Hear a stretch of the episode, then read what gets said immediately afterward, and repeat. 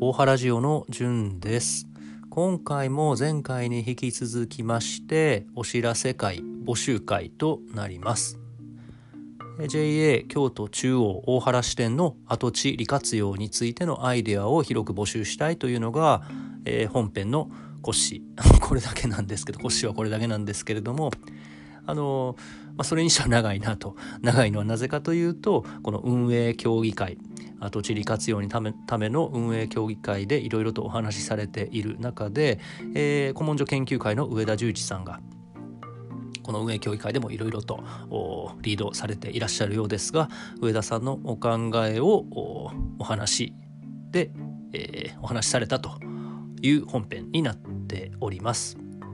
はいまあ、相変わらずあのなんというかアイデアのたくさんある方で あのお話聞くだけでも僕は面白いなと思いながらおりますが、まあ、一緒に聞いていただけたらいいなとそんな思いから本編を公開することにいたしました。それではどうぞお聴きください。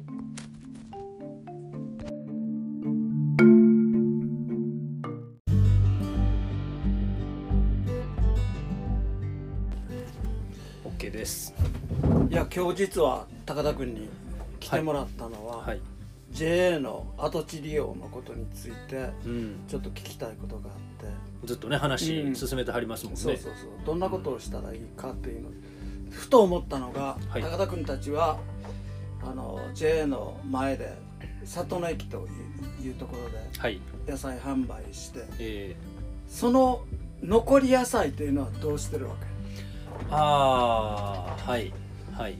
まあ、あの農家それぞれ違いますけど方法は違うと思いますけど、あの例えばうちの場合は乾燥させて乾燥野菜や、うん、あのそんな形にすることもあるし、うん、まあ、だけど大抵の場合は生きどころがなくなって廃棄,、廃棄、ね、そういうケースは多いですよねどうしてもね。で JA の跡地の利用のことについて考えていて、うん、昨日テレビを見ていていわゆるあのー有名なパン屋さんの売れ残りのパンを集めて半額で売るっていうやつがやってたわけよ。それがなかなか受けていると、それと一緒で里の駅は4時までやろう簡単に言えば、うん、で売れ残ったやつを 希望者は JA の前に持ってきてもらったらなんと。半額で売りますよと。夜市みたいな感じ、ね、夜そうそうそうそうそう。そういうことが可能かなと。うん、うん、まあその販売先というか行きどころがあるというのは、まあ、僕らとしてはありがたいですけれどもね。うん、で例えば残った野菜は月1回パーティーをすると。その野菜を使って。パーティーとは？要するに誰が来てもいい、はい、要するに無料でもらったやつを使ってパーティーをすると、JA の跡地でみんなが交流できるようなそこでこうご飯的なフード的なものの素材として提供していくと、うん、あなるほどねなんかそういうことが考えられへんかなと思ってね。まあその具体的に具体的な話になってくると誰がこう管理するとか販売するとか、ね、そんなあの詰めていく話はあるかもしれないですけど。基本的には余ったやつはもうまだ4時 ,4 時やからね。時間的には例えば時6時ぐらいまで晩ご飯までやったら6時ぐらいまであるわけで、うん、京都からやったらねそれこそ簡単に来れるわけ非常に安い値段で販売すると、うん。うん、いうようなこと、要するにフードロスというのは非常にもったいないなというようなところ。が今世の中でも考えられていることで、大原でもそのことをちらっと考えるきっかけにはならないかなと。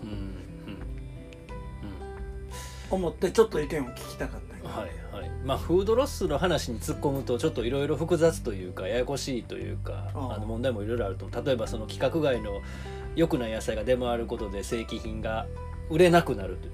そうそうなっちゃったらこう農家の手取りがなくなって農家が継続してあのなりわいを続けられなくなるというか、うん。まあ、そういう問題もあるので、うん、廃棄そのものの見せかけのなんというかあもったいないなっていう思いをこうどう消化するかっていうのは結構難しいと思いますけどそういう部分があるわけね。実はありますけど、うん、まあとはいえあの里の駅で売れ残ったものが、うん、あ、生きどころがないっていうのは事実でもあるし、まあ、そこからそれをよりなんていうんですかね深く考えて、うん。じゃあこう全体的に農業というかフードロスの問題を、うん、どう自分事として捉えていけるかみたいな、うん。まあ、そこまでつなげられたらよりいいなとは思いますよね。うん。そうね。うん。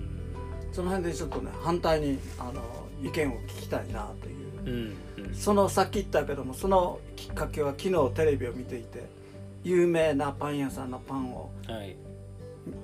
6時ぐらいに集めに行って、夜中うん。仕事帰りの人が有名なパンを簡単に手に入れられる。しかも半額ぐらいで、そういうことが非常にあの成り立っていてうんうん。野菜に関してもまた野菜以外のことに関してもうん。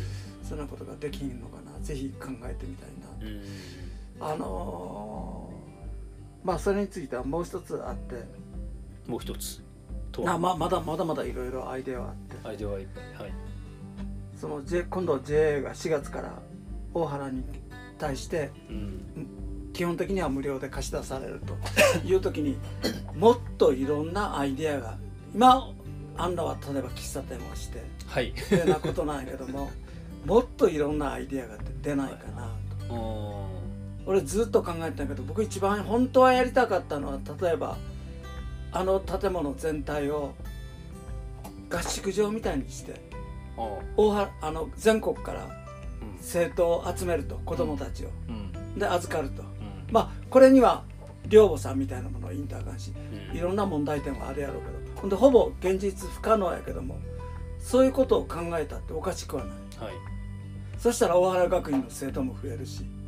大原で学ばせたいという要求もあるわけやから。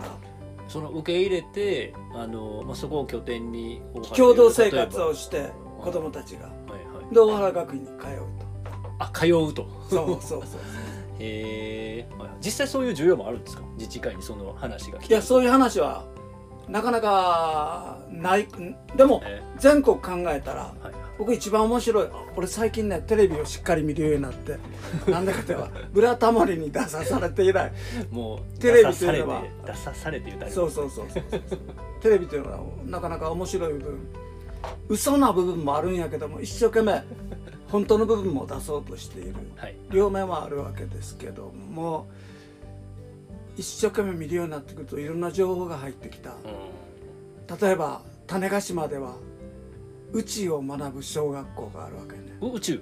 宇宙技術を学ぶ。センターありますもんね。センターがあって、はいはい。そこでいろいろ学びながら小学校に帰る。あーそらおもろいな。めっちゃ面白い。うん。はい。だから大原が本当に大原学院に来て大原学院この自然の中で学ばせたいという子供がいれば、うん。そういうところ預かる施設があったっておかしくはない。なるほど。はい。まあこれには非常にまあハードルが高い高高くて、はいはい。ほぼ99.99%不可能なんだけども 寮母さんものみたいな人がねうん。当然給食ということを考はい。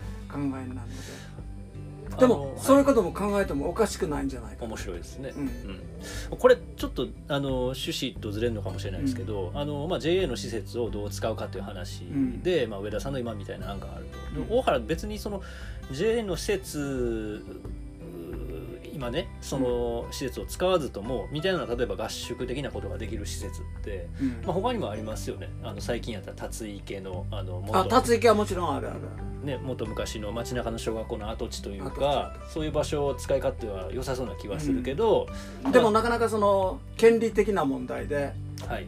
自由には使いにくい。なるほど、JA の場合やったらき大原のためやったら自由に使えると。うん無料で使えるうんと、あー。そうなんですね、うん、いうところがあって、そういう意味でその小原にあるその記念病院ってねリハビリの病院またあるけど、うん。そこも最初似たようなそのコミュニティスペースみたいなのを作ってなんかたけどもやっぱり制約があると。制約があるとなあーなんだかの、そこいらでできひんことを JA でなんかできないかという、うんそういう視基本的に大原のためということであれば何の制約もないわけだかなるほど。らもっともっといろんなことを考えてもいいんじゃないかへえななあと思って。いてはい。でもう一つ僕が考えてるのは図書館みたいなものあーそれは、図書館というのはお金かかるように思うけど実は僕が考えてるのは廃品回収のうん。図書を集めてきてはいはい。その中でいいものをピックアップして、うんあるいはが実は学校でいらないような図書っていっぱいあるわけ。うん。うんほかすような。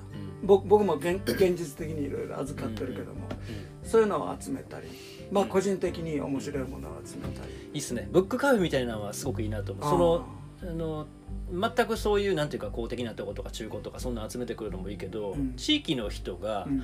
まあ、いらなくなった図書を寄贈してくれはるとかでそこに例えばそのなんていうんですかあの例えば上野町の誰々はこういう思いでこの本を読んでたみたいなあ本に対するなんていうのかな。愛着みたいなのもあるしね。うん。タグそれ付けみたいながなんとなくわかるるあこの人読んでんやったらこれ読んでみようかとかとで読んでみるだけじゃなくて内緒やけど別に持って帰ってもいいんですよと いいっすね。こそれは個人所有してもらもらってもいい。要するに代わりに一冊なんか持ってきてみたいそなうそう。何かあれば 別にそれは構わないですよというような気楽なものがしたらお金かからへんしうん。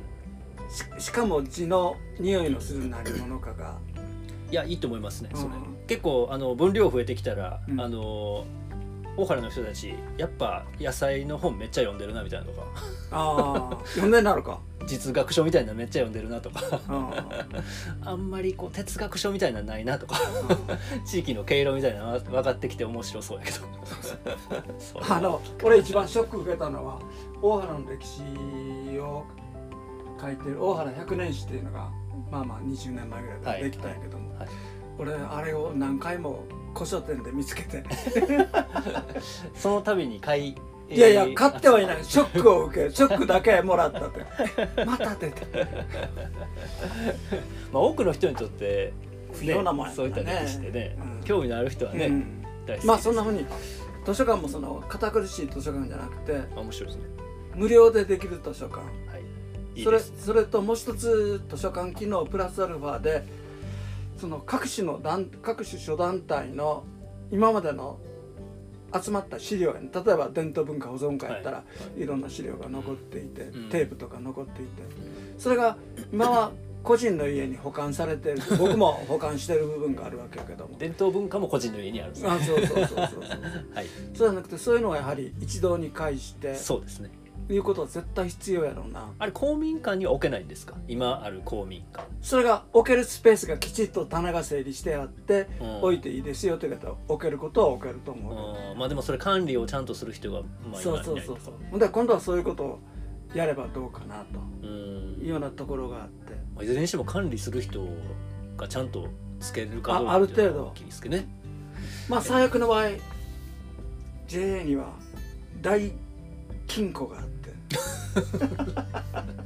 あの番号を押してぐるぐる回さないといけないような大金庫があって。持っていかはるんじゃないですか。大金庫持っていけへんやん。動かせないですか。部屋やから。あそうなんですね。部屋ごと鍵かかるってこと。人そうそうそうああそこか。あれやろあれやろあれやろ。でそういうことも利用も可能やし。なるほなんかそういうなんか今までと違ったこことを考えられないかなと。どうん。うんまあ確かに各種団体のあの所蔵してる事務手続き記録みたいなそんなのそうそう。あれも基本的に長い時間経てれば非常に重要なんで。で今はそうですね。その時の会長宅に送付ということで、はい。なんかそういうこと。でそれもあと各種団体のポストやね。各種団体に送られてくるはい、窓口いろんな出口住所ですね、うん書類なんかを管理できると、うん。ポストがあって、まあ、月に一遍でも来てそれを整理すればいいというようなことを考えなくない、それはもう全面的に賛成ですけどね。うん。そういうこといろんなことをなんかいっぱいアイデアはあるんやけども。うん。うん、やるんやけれども。やけども意外とみんなが考えることは硬い。硬い。例えばどういうことですか？例えばまあ簡単に言えば、まあ、一番メインに起こってるのは喫茶店とかができないかなと喫茶店ってなかなかやるのは難しくて、はい、経営的な点があって。うん。なかなか広がりが出てこない。まあ、JA やとやっぱり商売してもらったら手数料ちゃ当然納めなあかんきっちりした手数料を納めるこの今回無料というのはうん大原のための活動であれば無料にしようえっ、と利益が生じないいわゆる営業利益じゃない、という。うんはいまあ喫茶店もいろんなふうなことが考えるわけでうん。農協と交渉すれば。まあきちっとしたもきちっとしたというか可能ではあろうとは思うんやけどね、うん。まあでも今はその喫茶店とかが割とあの話としては上がってるんですね。そうそうそうそう、はい。それぐらいしか上がっていないんで、うーんまあでもどうしても固定費を捻出しなあかんからそういう手数料が発生するようなあの、稼げるような仕事が多少ないとっていう認識でみんな会議に挑んではるってことでしょうねきっとね。うん、でもそこはもうちゃんとフォローはしてあるんやけどもいわゆる年間に60万ぐらいのうん。光熱費がかかる、うん。それはこっち側が負担せんな。こっち側っていうのはその各種団体各種団ん各種団というか大原というものが。でそれであのいろいろ協力していろんな団体から年10月年12万ぐらいのはい、経費を得てうん。ほぼそれでカバーできるんじゃないかなと、はいはい、これは言える範囲でどういう団体がお金出さはる？例えばあの まだと土地出しはしてない土地関係のあの土地改良区。土地改良区はい。とかそのあたりが事務所が今ないんで。そうですね。それから今までのデータとかを保管するとこも全然今会長されてるこの会議に出られてる方がねそうそうそうこれここ置きたいなって言ってはりましたもんね。それとか まああの里の駅えーっと NPO 里づくり協会。でそれからまあ僕が今やりだしている高田君にも協力してやりだしてもらっている古文書研究会あそこでやっていけば資料も置けるし。うん。うんうん。で今は無料でやってるけども1回につき500円ぐらい負担してもらえば月々1ああ古万円ぐらい、ね、うん。はいはい。まあ、そういうのをいろいろ合わすとうん。年間60万ぐらいの収入にはなる。うん。したらあとは自由に使ってうん。もらったらいいわけで。うん。うん。それからあともう一つこれも突拍子もない考えなんやけども2階に和室とか広い部屋があるからうんもしか住みたい人があればあそこに住んでもらうことできるわけやろ。それはまあまあそれは住めんこと可能。もないですけどね、あとシャワー室さえ完備すれば。それは公民館でも一緒ですよね。今ねシャワー室ないっていう問題は。でも積極的にそういうことをアピールすればあの広い会議室を子供部屋にしたらや。子供遊び放題まあ例えばその大原に住みたいけどけど今まだないとでも住みたいで学校に通うするちょっとその雰囲気をうん。仮で試してみたいなっていう人たちの貸すこともできる。まあそういうのはその別に JA じゃなくてもいいかなと思うけどあったらいいなとは思いますけどね。やっぱり移住してみたけどこんなつもりじゃなかったみたいな人って中にはいるかもしれへんし、でやっぱり大原で家さ探すためにはまあ高田君も分かってもらえるし、まあ、俺自身もしみじみ感じてんだけどやはりいい住まいというかいいものを探すためには12年そこに住んでうん。いろいろ探してみたらいいものが見つかるというようなところがあってうん。あまり田舎で家を探す時に焦る必要はないと。うん。かえってじじ地に住み着いてうん。その中で探していくとうん。いうことが一番あアドバイスできる点やから。うん。でそういうこともあの可能かどうかは別でね。はいはい。あのかいわゆるパ可能ではあろうと思うんで。うん。なんかもっともっといろんな人からこの番組を聞いてうん。いろんな意見ではい。いろんなものを出してもらって。うんなんかなんかやっぱりそれが大事。うん。なんか今までの大原の決め方っていうのはなんか古老の偉い人がこうしてこうするぞと言ってうん。ずるずる来るというパターンが多いんやけども そうじゃなくていろんな意見も雑多な中から何かが生まれてくる可能性があるというのをこ今回試みてみたいなというようなところがあってね。ーはい。何か意見がある人があればどんどん高田君に押し付けてもらえ そういう場所まあまあ言うたらかなりね里の駅の前あたりにあるそうそうそう。結構大きな箱ですからね、うん。その箱で何か今後できるようなことをそうそうそう。まあ募集募集ってそれがそのままできるかどうかは別としてこんなアイデアあったらおもろいなみたいなそういうことですよね。ちなみに今会議で出てるアイデアはさっきの喫茶店以外にどんなアイデア？あもちろんあのいろんなことをまあ僕自身が中心になって考えてるんですけども、まあ、1階については喫茶店とかほんで2階については農業塾とかいろんな講演会。うん。まあ講演会に関してはプレの講演会を校長先生にこの11月ぐらいにうん開こうと思って、これからの大原の教育というようなこと。うん。で講演をしてもらおううん。とプレーを3回ぐらいやろうんうん。うというふうなことをまあまあ考えてます。うんで少しでもそのあの場所に行ってもらって興味を持ってもらってうん。なんかアイデアを出してもらって。うん。何しても簡単に言えばいいわけやから、うんまあはい。大原のためであれば。うん。なんかみんなで利用してもらえないかなと。そうですね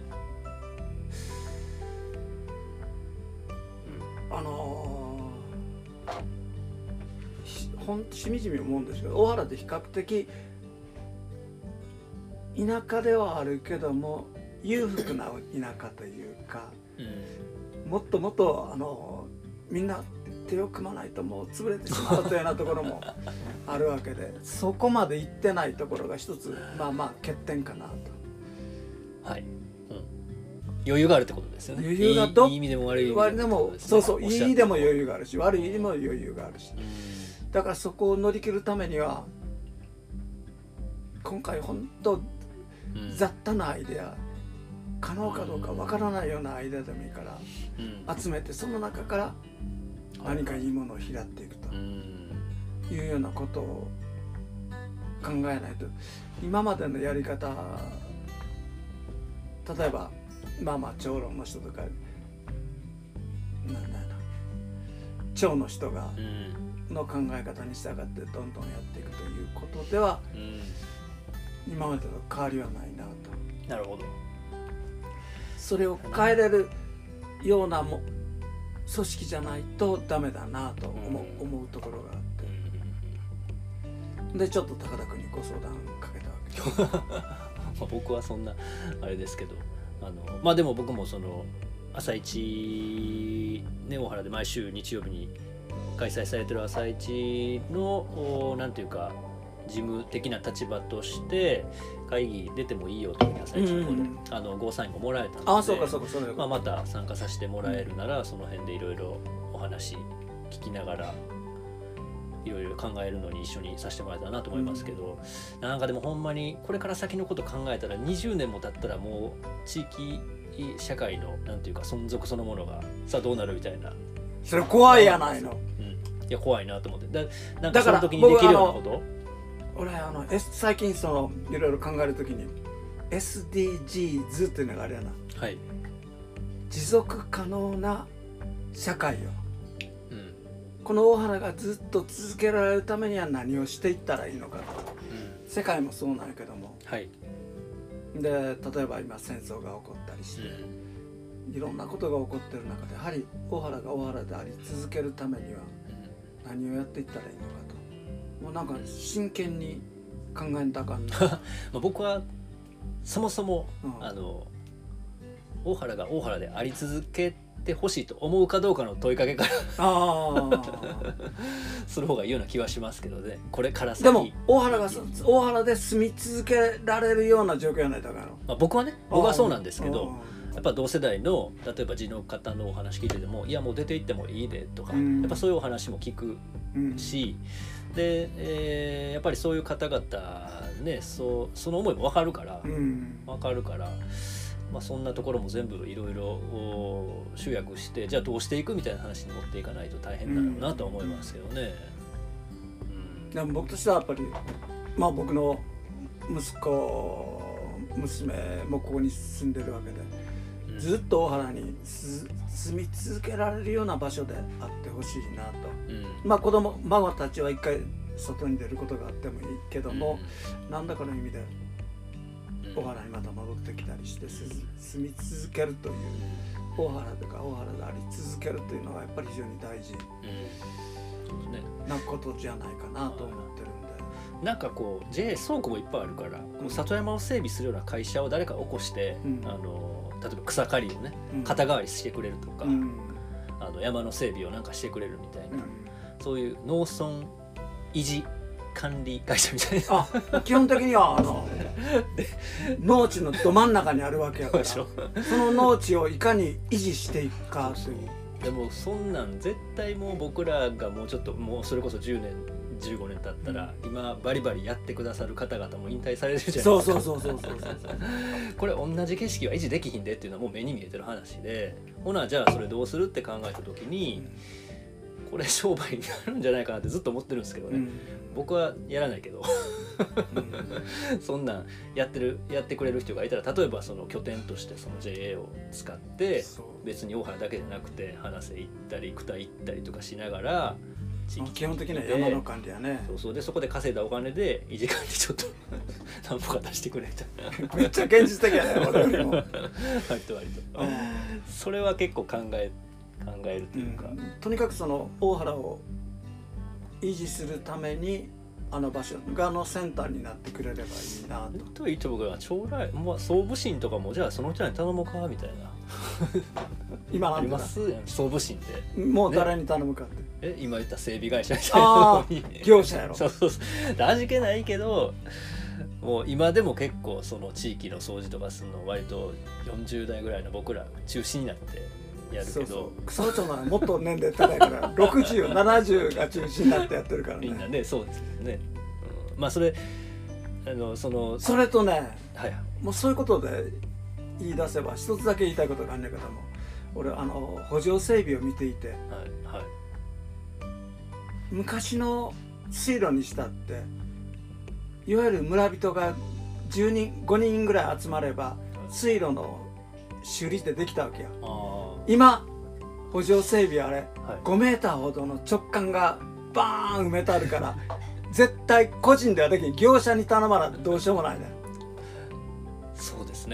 ですね。だからとだからもうとねゆいゆいとか言ってるけどゆいを潰してんのはあれない ユンボ持ってこないとできんやろ。そうですね。由比の村大原とかみんな行ってはるけども完璧に潰してるんです。よ 昔はできたんですよ。ね56人集まればちょっと水路の整備はできたし。はい、うんまあもうでもそれは近代化のあのああそうだね。だからそれが何も悪いとていうかね、だからその次にどういうシステムを作るかというそうですね。のが大事で。それはほんまそう。でゆいはとても美しいけど同じことをできるかと言われたら難しいしそれをじゃあどうするっていうところから考えていかないとやっぱり外側から見るとそれ美しいけどでも絶対無理やでしんどいでっていうことを落とし込んだ上で、うん。ほなどうするこの地域で住んでいくためにどうするっていう議論がそうそうそう。本当にやっていかないと。思いますけどね。うん。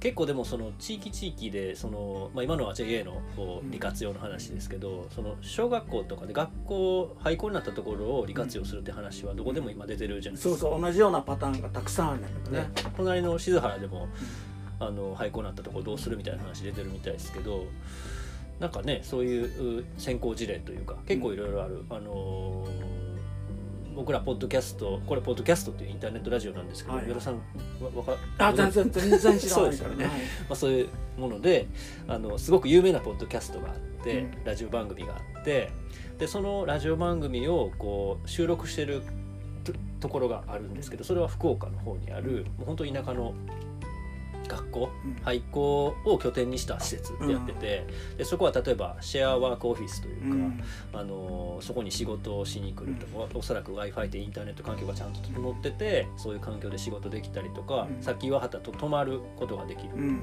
ような環境もあるしあのすごくできることたくさんあるような、ん。あの施設に変えはったところがあったりするんですけど、まあ、それ全国にいくらでもあると思うんあですけどなんかそんな事例とかねと参考にしながら JA やったら何できるみたいなのがあるんでしょうねきっとね、考えられることがね。うん。だからとにかくいろんなアイデアを今集めてもらえれば可能ではかそのいわゆる可能なかパーセントもあるわけで。はい。でもいろんなやっぱりアイデアを集めていかんとダメだなと。うんというようなところを今考えているところはいです。。この今その上田さんのメモ書きを机の上で見ながらちょっとちらっと喋ってますけど、輝き隊っていうのは何ですか？地域おこし協力隊のことですよね。あ地簡単に言うと。域協力隊も今日実はあの連絡取ろうと思ったら今日実は祭日で全然連絡取らへんから 例えば彼が半日ぐらいあそこで半日というか週の半分ぐらいあそこで拠点を出してくれるということも可能かなと思ってね。俺もこの前初めて彼のことを知って、まあ桃井中心に活動はしてるんやけども、半日ぐらいあの週の半分ぐらい大原で活動ということも可能やろうし、そしたら例えばあの JA の跡地利用というのは考えてみれば非常に大事な大原にとっては大事なところで。で例えば文化センターということに基本的に文化センターみたいなものを目指してるわけで。なればまあまあ京都に文化庁が来ると、うん。うん、いうようなことから考えたって決しておかしな活動ではない。うん。うん、なるほど。というようなことも考えていて、うん、いろんな人のいろんな力を借りたいなと。なるほど。じゃああれですね。まあそういったことを進めていくから何か情報アイデアあればぜひ連絡くださいと。高田君に。僕またこの会議参加してもいいんですけど、ね、情その 僕っていうのはそのインターネットも携帯も何もしないから非常にあれなんでできるところにそういうつないでもらえればいくらでも協力するわけで。でも一番大きく考えてるのはその大原の人口が減るというのはもう当然なことでこれ日本の人口が減ってるわけやから、うん、そうですね、大原だけ増えるというのもおかしな話で、うん。うん、まあ地域的にはそういうこともあり得るやろうけど、基本的には減るとでその時に何を考えなければならないか、人を増やすことじゃなくて僕は一番大事なのは大原の組織。どんな村でどういう組織の村であるの。それをしっかり立て直すというようなことが今一番大事なことではないかな。と思ってる部分があってこれを機会に一つそういうことを考えていきたいなと思ってます。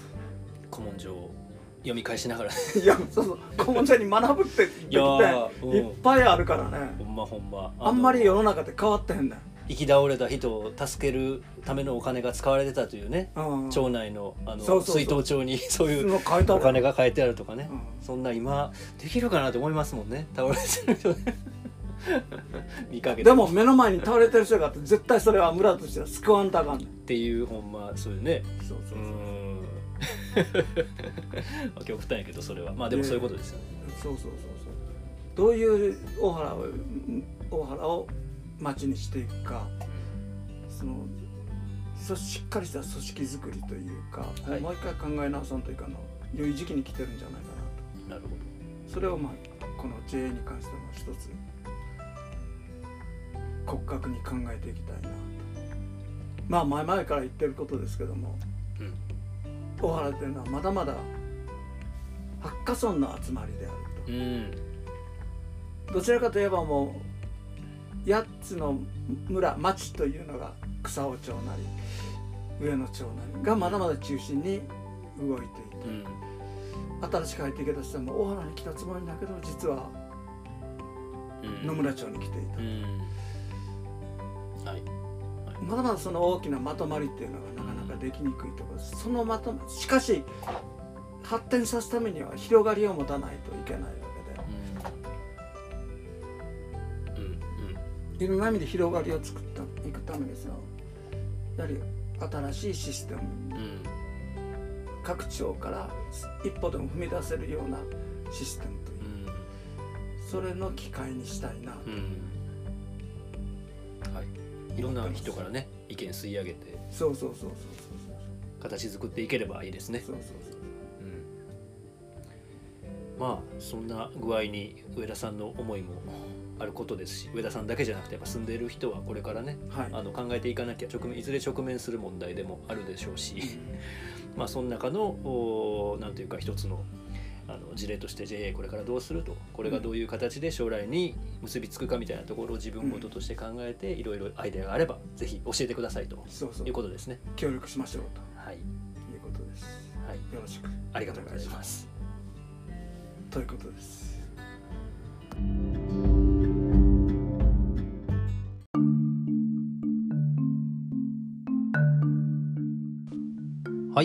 かがでしたでしょうか？JA、えー、跡地利用利活用についてのアイデア募集の会お知らせ会でした、まあ、上田さんの考えはいつも聞いてて面白いなというところですけれども、まあ、実際こういったなんというか公共の施設、まあ、JA やから反公共なのかもしれないけど、まあ、そういった施設の利活用というのはなかなかハードルが実際は高いのだろうなと想像します。やっぱり老朽化設備の老朽化は大きなネックだと思いますしやっぱ設備の維持費用っていうのはねまあまあするんじゃないかなと思いますしうん。やっぱりこう人が集まる地域にしようと思ったらもうむちゃくちゃなお金を投下してもうすごい居心地がいいおしゃれないい感じの場所を作るとか、うん、あとはその場所その拠点に、えー、居座るもうなんというか強烈なハブとなりうるようなコミュニケーション能力のコミュ力の化け物みたいなとんでもない人を配置するとか、まあ、その人を押し立ってみんな集まるとか、まあ、そういう飛び道具的な動きがないと なかなかなかなか難しいんじゃないかな。みんなやっぱりうんそれ運営協議会とはいえ皆さんお仕事されていらしたりとかする状況の中で、まあ、そこにどれだけ注力できるのか自分のリソースを注力できるのかというところが結構な問題になるんじゃないかなと思います。やっぱり立ち上げだけしたところで結局ね維持管理継続してっていうのはうーんまあ別にこの JA 跡地のお話だけじゃなくても何でもそうですけどやっぱり継続するって大変ですよね。というような後ろ向きな話をしているわけじゃなくて、まあ、実際そこを、うん、本当にどう活用していくかという前向きな話っていうのはもう考えるだけでは楽しいですし、まあ、そういったことを皆さんとも一緒に考えながら、うん、次につながる動きあるいは次につながらなくともこういった形でこういうプロジェクトに主体的に関わる自分ならどうするかとかそういうアイデアを教えていただけましたら、うん、運営協議会というか、まあ、僕も聞くだけでも楽しいですし上田さんは喜ぶと思いますしもしご興味ありましたら是非是非ご連絡ください。というわけで、えー、今回の本編は以上となります。今回もお聴きくださってありがとうございました。大原ジオのじゅんでした。